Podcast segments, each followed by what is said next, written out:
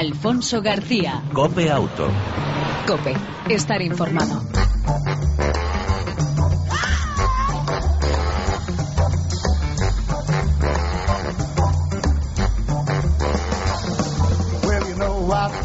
Hola, ¿qué tal? ¿Cómo estás? Te damos la bienvenida una semana más a este tiempo de radio dedicado al mundo del motor en las dos y en las cuatro ruedas. Como cada semana te invitamos a información, actualidad, opinión y entretenimiento del mundo del motor durante aproximadamente unos 35 minutos. En el control técnico, todo un lujo. Nico, Miguel Ángel eh, Nicolás, al manillar más tarde con las noticias de las dos ruedas, Fran Manillar González y al volante, Alfonso García. Y sin más, y con el saludo, arrancamos.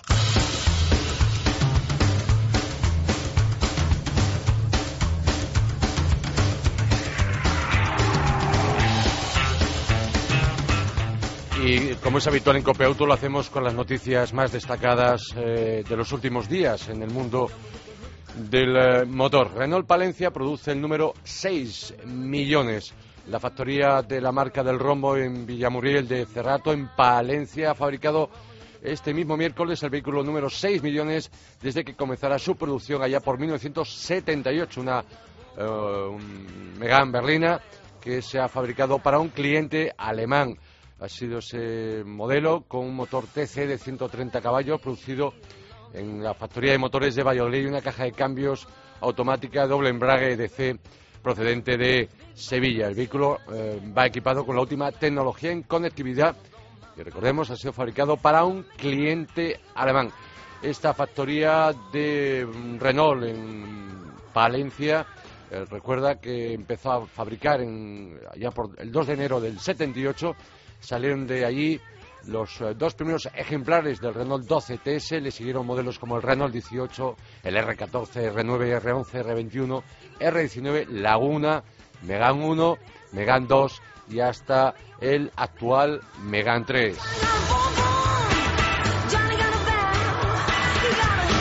Y los conductores madrileños, los que más siniestros sufren eh, con sus vehículos seguidos de los de Barcelona y los de Cádiz, según recoge un estudio realizado por la plataforma de comercio electrónico para desguaces, desguaces y piezas.com. Eh, se pone en manifiesto que durante el pasado ejercicio los madrileños solicitaron cerca de 12.000 piezas de recambio para todo tipo de vehículos, cifra que supuso el 18% del total, mientras que los de Barcelona solicitaron bastante menos, 3.600 piezas, y los gaditanos casi 2.800 componentes. En Valencia los conductores demandaron más de 2.700 piezas por delante de Málaga y el estado de provincias con más siniestros lo cierran Melilla, Ceuta y Soria. Señalan que además las provincias con más coches matriculados no son necesariamente las que más piezas solicitan. Resulta que, a excepción de Madrid, las regiones del sur de España pidieron un 9% más de componentes de recambio que las del norte. Y para terminar este estudio de esta empresa de comercio electrónico, desguaces y piezas.com, dice que la petición de repuestos durante el año aumenta de forma sensible a medida que se acercan los periodos vacacionales. De esta forma, mayo y junio fueron en 2013 los meses con mayor demanda por delante de septiembre. Si piensas en eléctrico, Citroën inicia la venta en nuestro país del Berlingo, Berlingo, Berlingo eléctrico, eh, que se fabrica en la planta PSA, Peugeot, Citroën en Vigo. Esta furgoneta tiene una carga útil de 695 kilos y una autonomía de 170 kilómetros. El nuevo Berlingo eléctrico cuenta con los últimos avances tecnológicos, al tiempo que mantiene las características eh, de la versión de combustión, como son un volumen de carga de 3,7 metros cúbicos y una carga útil, como he dicho, de 695 eh, kilos. Ofrece la posibilidad de dos modos de recarga uno normal, eh, con un tiempo que puede variar entre los 6 eh, y 12 horas, y uno rápido que carga la batería, el 80% de la batería en 30 minutos. Como elementos de equipamiento, el Berlingo eléctrico incorpora control de estabilidad, ABS y un largo, etcétera. Eh, igualmente el precio de este modelo, del nuevo Berlingo eléctrico, que ya está a la venta, desde 23.900 euros la versión Furgo y finaliza los 24.660 la variante larga de furgón.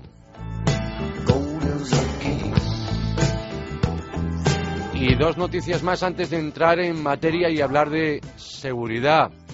Hablar de que aumenta la inseguridad vial debido a los neumáticos y al asfalto. Más tarde hablaremos de un informe que lo recoge. Mientras tanto, los españoles prefieren coches blancos de gasolina y caja de cambios manual, según un estudio de tendencias de compra 2014 de la marca Ford.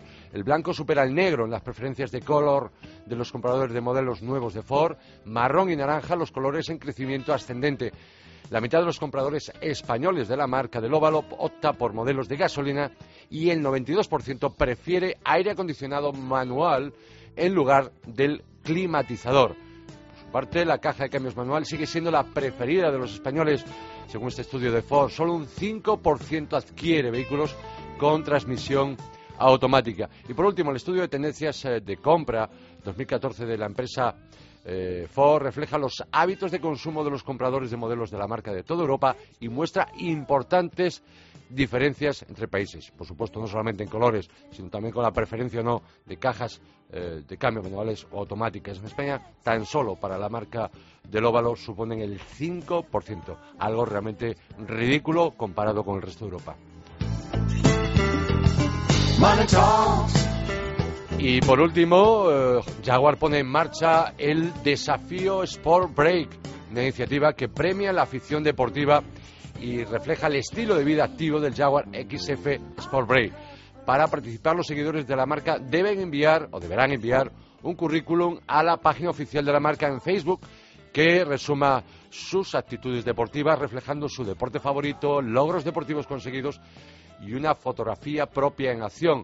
Entre todos los participantes, Jaguar España seleccionará eh, mediante un jurado independiente al eh, afortunado que disfrutará del desafío Sport Break compuesto por un fin de semana de alojamiento en el, en el Hotel Único de Madrid y una selección de pruebas donde podrá demostrar sus habilidades y recibir consejos de deportistas profesionales. En el caso de superar todas las pruebas con éxito, el vencedor disfrutará de la cesión de un Jaguar XF eh, familiar durante un fin de semana de su elección. Recuerda, si quieres participar, este desafío Sport Break tendrá lugar en Madrid durante el próximo fin de semana del 30 de mayo al 1 de junio. Importante que lo tengas en cuenta. Recuerda, facebook.com Jaguar Spain. Hasta el próximo 5 y 6 de mayo en que se darán a conocer el ganador. Y hasta aquí las noticias. Pasamos página y hablamos de seguridad o de inseguridad vial.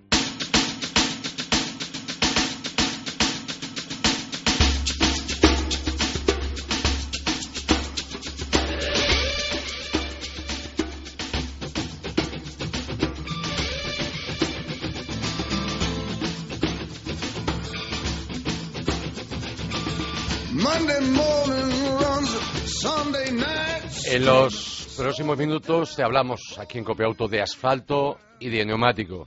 De falta de mantenimiento en ambos, uno lo podemos solventar nosotros, el otro no. Eh, hoy se ha presentado eh, un informe muy interesante del RACE y de Goodyear, que va por nombre Neumático y Asfalto Juntos por tu Seguridad.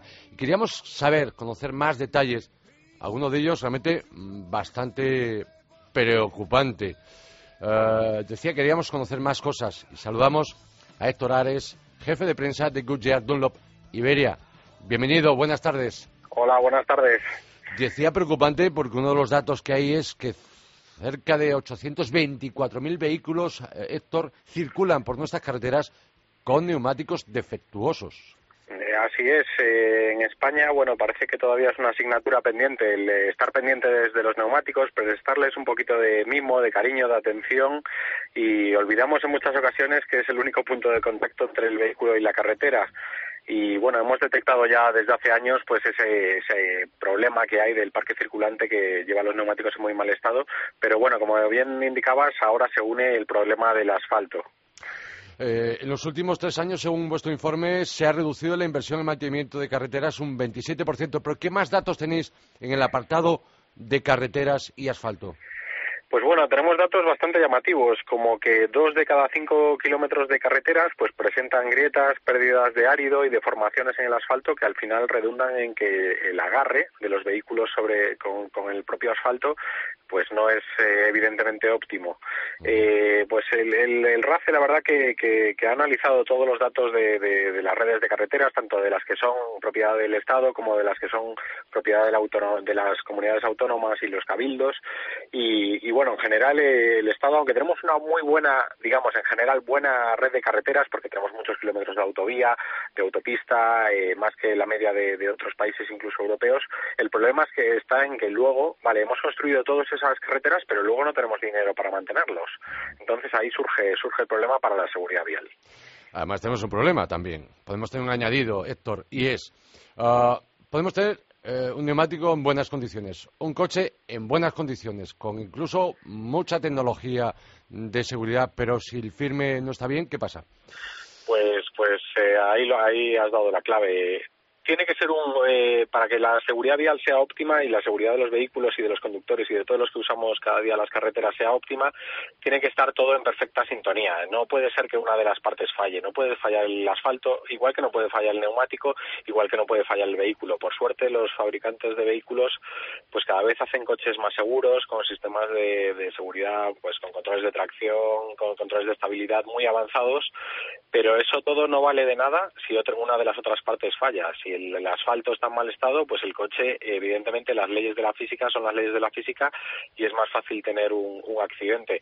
igual que si el neumático no lleva la presión adecuada, por ejemplo, pues el coche no detectará eh, de forma óptima esos problemas que puede haber en la conducción y no nos ayudará a reaccionar. Eh, otra cuestión, por cierto, eh, hay que decir que Héctor Ares mm, está ahora mismo en ruta, camino, camino de Jerez para asistir al Gran Premio España de motociclismo este fin de semana y una autovía del sur, una autovía de Andalucía, una carretera Andalucía desdoblada en su momento. Por cierto, hasta el momento, esa carretera yo cada vez que la hago la veo peor. Bueno, eh, sí, hay tramos que cada vez están peor, sobre todo los que están más cercanos a Madrid. Luego hay zonas como las de Despeñaperros que han mejorado bastante. Ya no hay que hacer el, fatídico paso de, de Despeñaperros, que en épocas, en años anteriores, yo llevo más de 14 años yendo al Gran Premio de Motos de Jerez. Por desgracia, era una zona, un punto negro de las carreteras y ahí siempre era inevitable que hubiese accidentes. Pero bueno, sí sigue estando en, bastante mal estado algunos tramos de la, de la carretera. Pero bueno, también la suerte es que, ya te digo, ahora estoy, bueno, me he parado en, un área de servicio para poder hablar con vosotros. Y bueno, hay tráfico denso, pero ya se nota que hay mucha gente que utiliza eh, la vía, bueno, hacia la carretera hacia Extremadura para bajar a, Andalucía, sobre todo a la zona de Sevilla, Huelva y Cádiz. Entonces, bueno, se nota un pelín menos de intensidad, pero aún así hay que extremar las precauciones.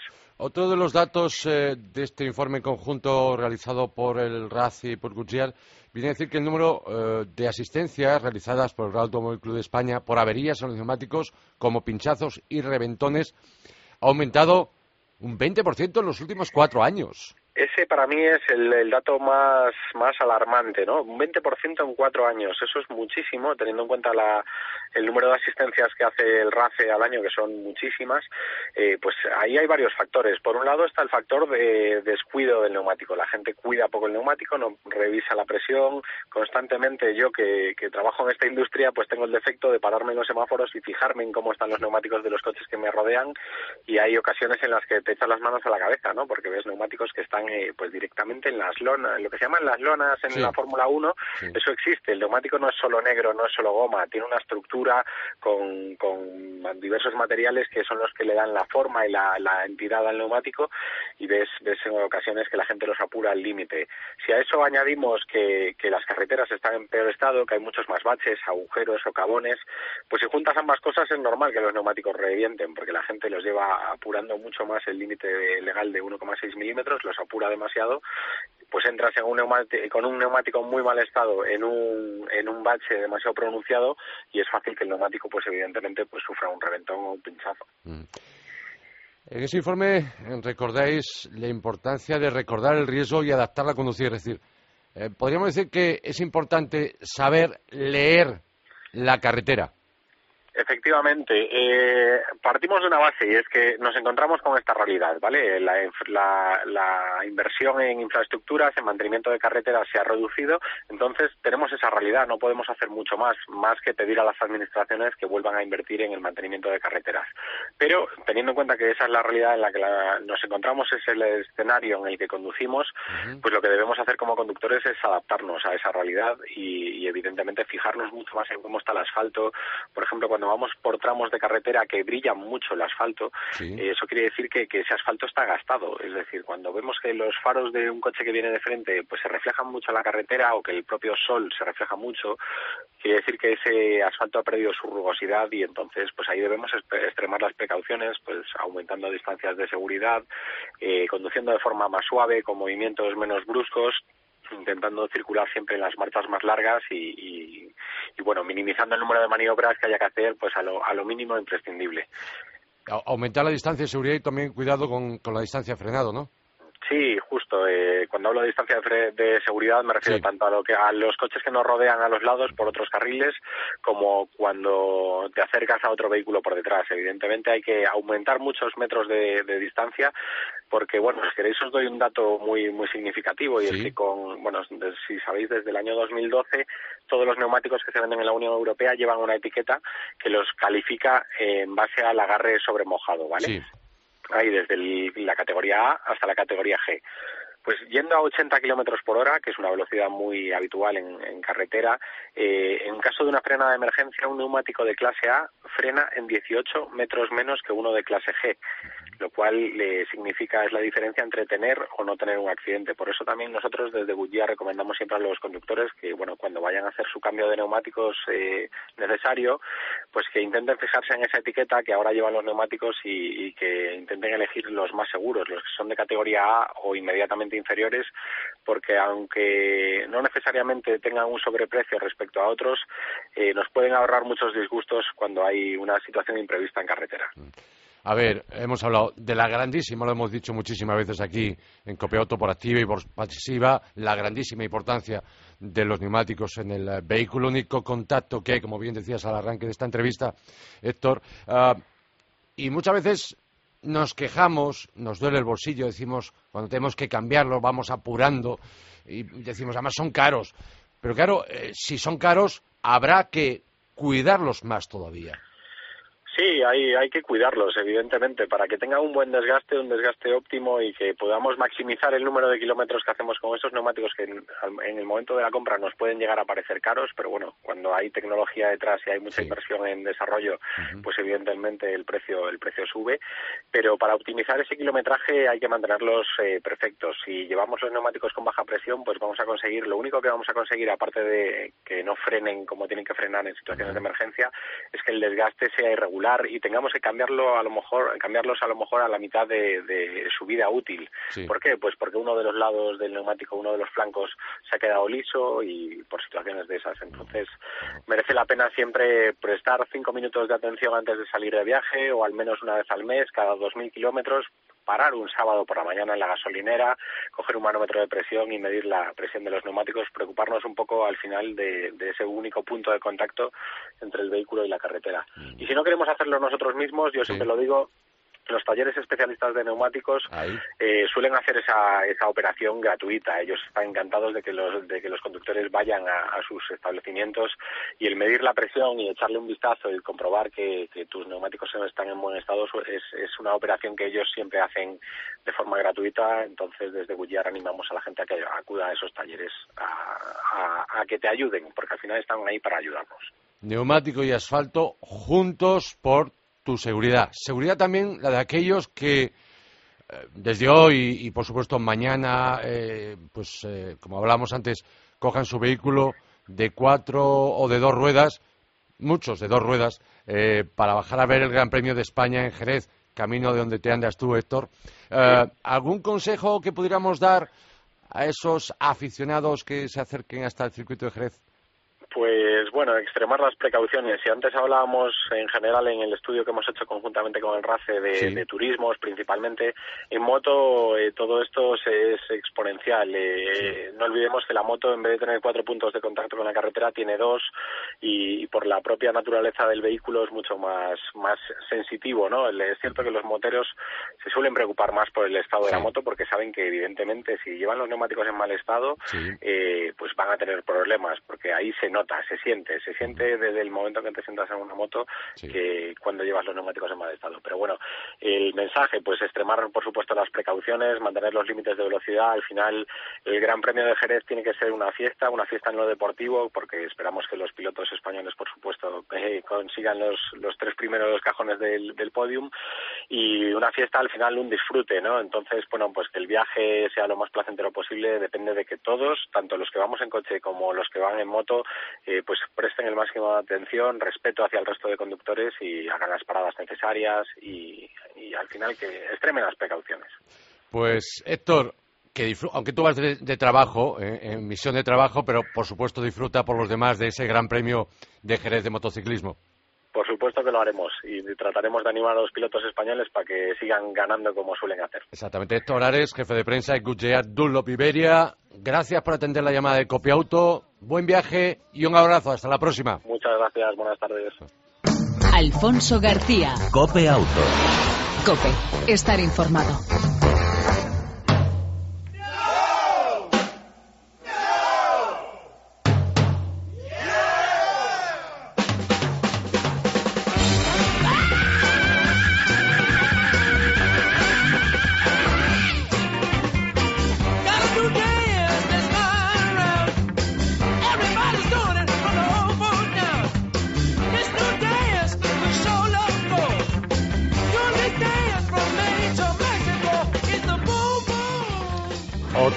Motero de pro, Fran Manillar González. Dejamos las cuatro, nos metemos en las dos ruedas. Fran, ¿cómo estás? Hola, Alfonso García. Y entramos en la sección de Cope Moto. Por cierto, no sé si has escuchado el final de la, de la entrevista con Héctor Ares. Eh, sí, sí. Pero eh, yo no sé si vas a bajar o no, pero yo no sé si compartes, me imagino, esa opinión, esos consejos que él nos daba, ¿no? Pues eh, no, no voy a bajar, no tengo ocasión. Eh, voy a tener que estar en Madrid obligatoriamente, en fin, para mi desgracia. Eh, pero, pero desde luego, claro, claro que comparto. Y además eh, lo cuento muchas veces. uno de los primeros viajes que recuerdo de mi infancia fue en, coche a, Jerez, coincidiendo con un gran premio, premio de motociclismo y me impactó tremendamente. bueno, en fin, pude ver más de 100 accidentes de moto. Eh, y me impactó sobremanera, ¿no? Eh, yo tardé en superarlo hasta que, que volví a perderle el miedo a, los accidentes, con lo cual, en fin, eh, mucho peligro, con cual mucha precaución. Por supuestísimo. Y sobre todo, tal como estábamos comentando, cómo están las carreteras, cómo están las autovías y cómo está ese asfalto, como bien mencionamos anterior mente. Fíjate hasta qué punto más de un 20% han crecido los pinchazos y los reventones por culpa del estado del firme. Imagínate. Sí, sí, sin duda. Bueno. Eh, precaución. Eso. Eh, Fran, por cierto, eh, Gran Premio de Moto de Jerez. Esperemos que se rompa el monólogo Márquez. Pues esperemos, esperemos que así sea, aunque no sé. Por bien el espectáculo, no por otra cosa, yo no le tengo manía. Pero no, yo ninguna. Eh, pero por otro lado también uno dice, bueno, pues ya que parece que es una cosa un poquito imparable, pues vamos a ver si conseguimos batir todos los récords, ¿no? Ahí, ahí. Con lo cual, pues oye, eh, no sé, que sea lo que Dios quiera, eh, que gane el mejor y, y, ya está. Hombre, ya sabes que mi corazón está con Dani Pedrosa y que me, encantaría que, que Dani pudiera llevarse el, el, primer cajón, pero bueno, veremos a ver qué pasa, ¿no? Está imparable, está imparable. Carrerón, el, carrerón el otro día en Argentina, ¿eh? Carrerón, de, Pedrosa. los épicos. sí. épicos, ¿eh? Poquito más y si hubiera salido un pelín mejor. Sí, sí, podía haber llegado, pero bueno. Hubiera estado en la eh, pomada, ¿eh? Sí, sí, sí, pero bueno, en fin, eh, en cualquier caso, chico, eh, ya se ve que, que, estamos en horas de, de, monólogos o de monopolios, ¿no? O sea que, bueno. Lo importante es, que, que, disfrutemos, que las carreras sean divertidas. sí. Lo más igualadas posibles. Eh, hombre, MotoGP, pues, pues con ese, ese poderío que tiene Mar Márquez está complicado, pero en categorías, en las categorías inferiores es, eh, está siendo, la verdad es que fantástico. Hay una competición brutal, o sea que por lo menos en una u otra categoría siempre hay, siempre hay espectáculo. Sí, dejamos el deporte de la moto, entramos en la parte usuario. BMW eléctrica. Sí, señor. Eh, es una de las motos, yo creo, en fin, más esperadas del año y no solo del año, porque recordarás que aquí cuando salieron eh, los dos modelos de scooter de gasolina de BMW de la marca alemana ya anunciamos ¿no? que era también eh, un banco de pruebas para la futura scooter eléctrica de BMW que bueno pues ha sido presentada en Barcelona, ¿no? Eh, si te parece podemos hacerle un, poco la ficha la ficha por encima. Vamos rapidito, sí ha sido presentada en Barcelona estos días eh, y va a estar ya eh, en, la calle. Eh, bueno, en fin, ya quiero decir ya teniendo en cuenta lo lejos que estaba hace pues hace tan solo unos meses todavía todavía le faltan unos cuantos pero pero ya ya va a estar en la calle. El prototipo que se ha mostrado en Barcelona es el que va a estar en la calle es un proyecto de motor en fin, híbrido deportivo eh, eh, eléctrico, como has dicho, donde no se han desvelado todavía eh, las características técnicas finales del, del motor, de la batería. se está jugando mucho con, bueno, pues con estas técnicas de marketing de, de dejar correr rumores, no desmentir. bueno, pero lo que sí parece es que eh, uno de los grandes avances eh, que tiene este motor final eh, pues es la, por un lado la velocidad punta y por otro lado la autonomía real que dicen va a estar la velocidad punta en torno a los 120 kilómetros y la autonomía real porque esto luego también sabes tú que está sujeto a todo tipo de eventualidades en el uso pero vaya 100 kilómetros reales. Lo cual hace mm, bueno eh, que sea una moto pensada para el uso diario, desplazamiento por ciudad para ir al trabajo y para hacer alguna otra gestión más que uno pueda necesitar, pero vaya, básicamente para eso, para un uso diario. Mm, eh, y veremos saber eh, qué acogida tiene entre el público y sobre todo, lo más importante, en mi opinión, el precio. Mm, al resto de efectos es un scooter en toda regla, con las mismas características de los eh, scooters de motor de explosión que, sacó hace un par de años eh, BMW. Eh, pues eso, a falta de confirmar el precio y de tener la fecha definitiva, pues, pues parece que ya se hace realidad más que nunca, ¿no? Esta scooter eléctrica. Bien, pasamos página, ¿alguna cosa más? Sí, si te parece, podemos podemos comentar la, en fin, pasando página, hablar de la Honda CBR, la 600 RR. La, eh, la Resol réplica. sí, perdón, que está... Sí, sí, no, dime, dime, dime. Estamos hablando de 300B, R300, Resol réplica. ¿Sería la que se comprara eh, la próxima vez el Doctor House? Eh, no, la, del Doctor House era un pelín más potente. Esta es una, una réplica que, bueno, yo creo que estas, estas eh, series que ha sacado Honda de réplicas, yo creo que le ha salido siempre muy rentable. Eh, ha concitado mm, bueno, pues pues bastante público, ¿no? mucha, yo decía admiración, bueno, no sé si admiración o incluso devoción, ¿no? Porque, bueno, ya sabes, el mundo de la moto es muy muy fetichista, ¿no? Eh, bueno, pues es una réplica perfecta. Eh, la única pega, digo, para, para bajo mi punto de vista de esta, de esta moto es, es, una moto de 300 centímetros cúbicos. Es una moto deportiva, carenada, eh, que una réplica de competición, pero, bueno, pues, con 300 centímetros cúbicos, que te digo desde ya, no sé cuántos van a sacar, no, eh, no sé si va a ser una serie limitada como tal, eh, pero va a ser un superventas. Eh, como han sido todas las, las réplicas Repsol de, competición que han sacado para la calle. O sea que, bueno, mm, en fin, seguro que tendremos datos y los comentaremos. Va a ser un, un superventas eh, seguro. ¿eh? Y luego eh, te comento también que, en fin, hay un nuevo modelo, además que me gusta mucho hablar de esto porque sabes que soy un buen admirador de las transformaciones de motos Café Racer.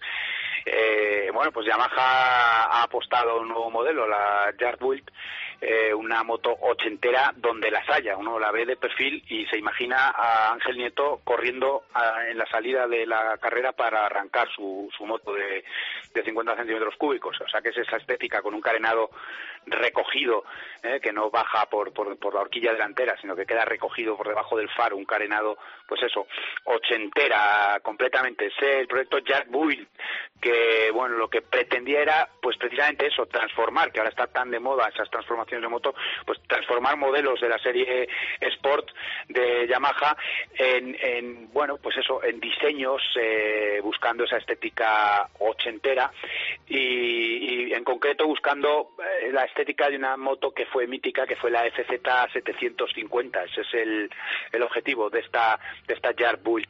Eh, bueno, una moto de coleccionista, de capricho, pero que mm, la he querido traer porque me parece que está está dando el paso Yamaha y que detrás van a ir muchos, porque en fin, en el mundo de la moto eh, pues ya, ya se está haciendo a nivel particular en talleres y entre amigos y tal, pues esa customización, ¿no? Esa transformación de motos en, en, modelos Café Racer. Con lo cual las marcas, yo creo que en este sentido Yamaha ha sido la primera en golpear y, por eso pues se llevará el gato al agua. Las marcas pues se suman, ¿no? A eso que la gente le gusta. Eh, entonces en vez de tirar hacia la transformación, pues cómprala ya directamente transformada, ¿no? Bueno, un tipo de motos que se ven cada vez más en la calle que tienen la desventaja de ser eso, una moto transformada y a veces una moto antigua, bueno, pero con la ventaja de que va a salir así de, fábrica, ¿no?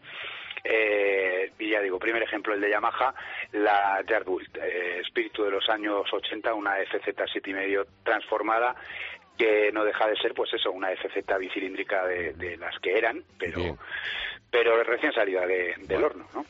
Perfecto. ¿Algo más que apuntar, don Fran? Pues eh, precaución, precaución al volante y al manillar, que el fin de semana va a ser, eh, después de haber visto todos los datos de esta pasada Semana Santa y de haber estado leyendo noticias e informes y demás, precaución y como decíamos, de cara al Gran Premio de Jerez, pues eh, mucha precaución en la carretera.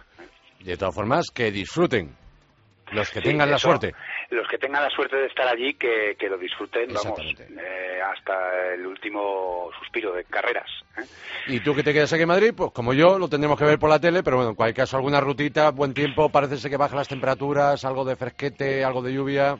Sí, yo me quedo aquí en Madrid, tendré que verlo por la tele, pero disfrutaremos, disfrutaremos en cualquier caso en efecto de verlo por la tele y alguna ruta cae, sí, porque el tiempo parece que acompaña, ¿eh? Vale, pues ya lo sabe Fran, pásalo bien. Y gastaré poco. No, gasta un poco más, que si no luego Montoro se enfada. Bueno, pues todo sea por Montoro. Hay que gastar un poquito más, hombre. Hay que soltar un poco más el bolsillo, que andamos todos sobrados. Fran, un abrazo muy fuerte. Hasta la próxima semana, gracias. Chao, adiós.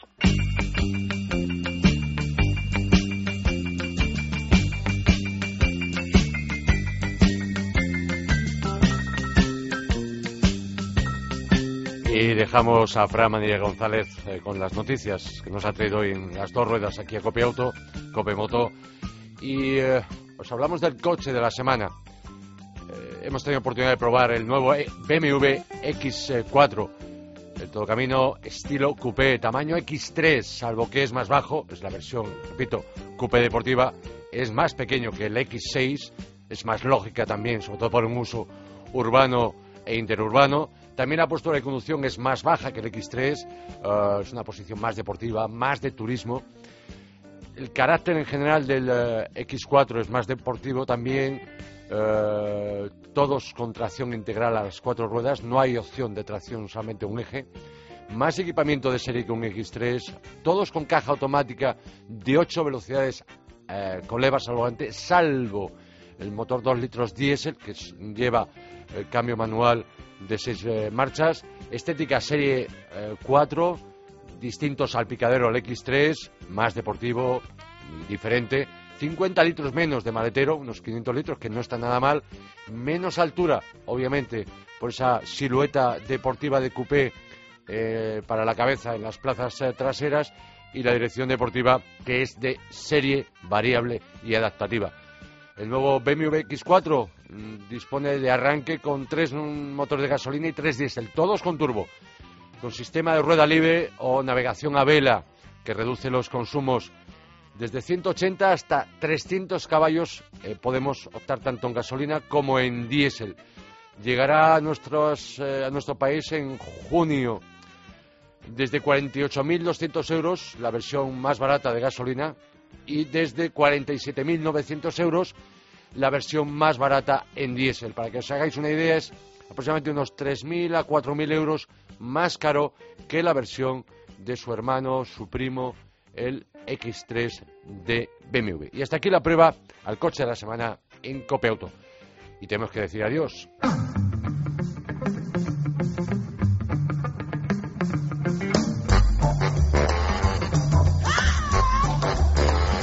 La próxima semana os hablaremos de un coche, una novedad de la semana, como es el nuevo Volkswagen Polo, un coche español, alemán, pero fabricado en España, en la factoría de Landaven en Navarra. Os hablaremos en detalle cómo va ese nuevo Volkswagen Polo. Mientras tanto, ya sabes, deseamos eh, y te esperamos, mejor dicho, en la próxima entrega de Copia Auto, en el control técnico Miguel Ángel Nicolás Almanillar, Fran González y ya lo sabes, disfruta, si puede, tu vehículo y de los tuyos. Chao, un saludo de Alfonso García.